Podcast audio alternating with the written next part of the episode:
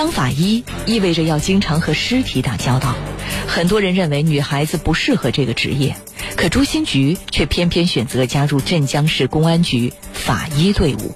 高三嘛，填填志愿的时候，然后我们村上一个赤脚医生，他家儿子呢也是做法医的，然后也报一个，等于有先例。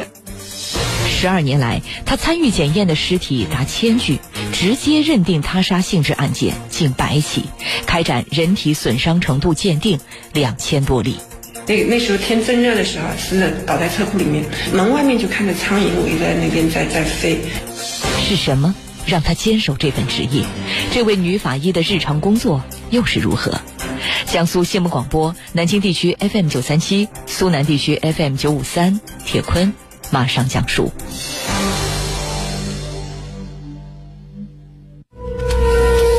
阿 Sir，是位陈玉的人发现尸体的，那个人在那边。他早上上厕所的时候发现尸体躺在那边，所以立刻报案。照尸体腐烂的情况看来，死了大约一个礼拜，后脑有明显的伤痕，但是不确定是不是致命伤。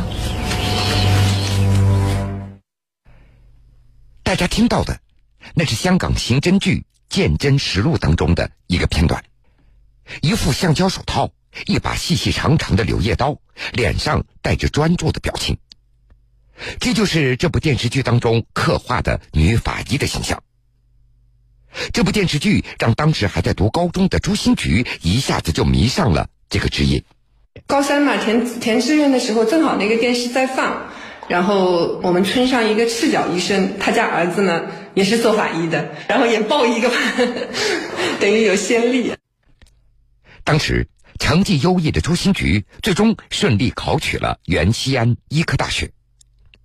研究生毕业之后，他进入了镇江市公安局。当法医，这就意味着经常要和尸体打交道。对此，朱新菊他已经做好了准备。在他看来，自己的性格属于大大咧咧，能够承受得住。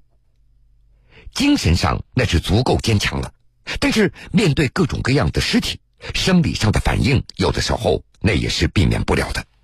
那那时候天正热的时候，是倒在车库里面，门外面就看着苍蝇围在那边在在飞，我都是真真的是要要要看一下，然后稍微换一下气来来来平复一下，真的就是让人很受不了。即使是这样，在现场，朱新菊还是会第一时间冲上去。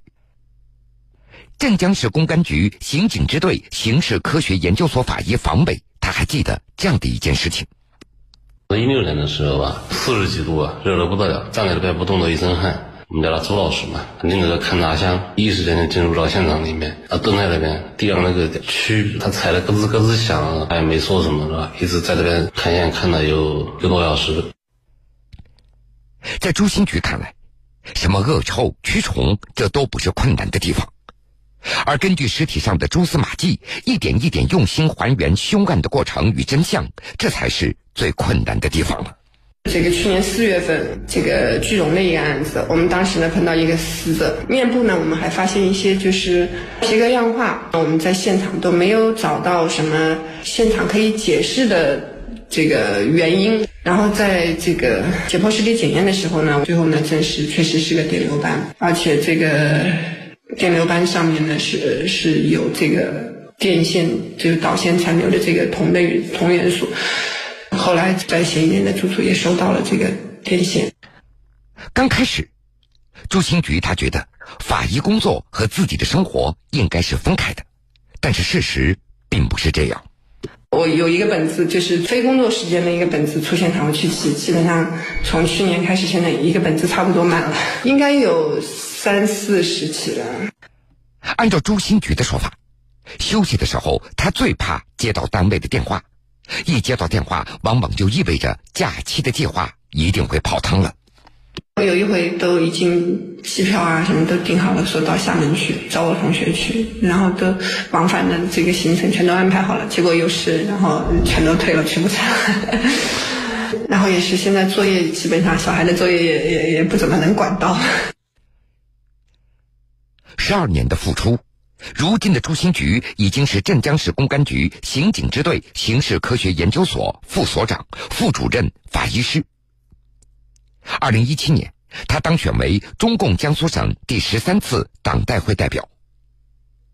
在朱新菊看来，法医工作那是很辛苦的，但是精神上却是满足的，超过了辛苦。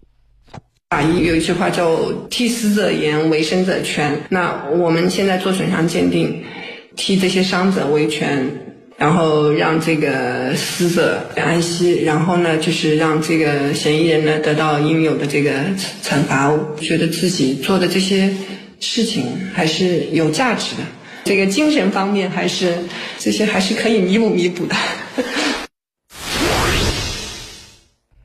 当法医意味着要经常和尸体打交道，很多人认为女孩子不适合这个职业。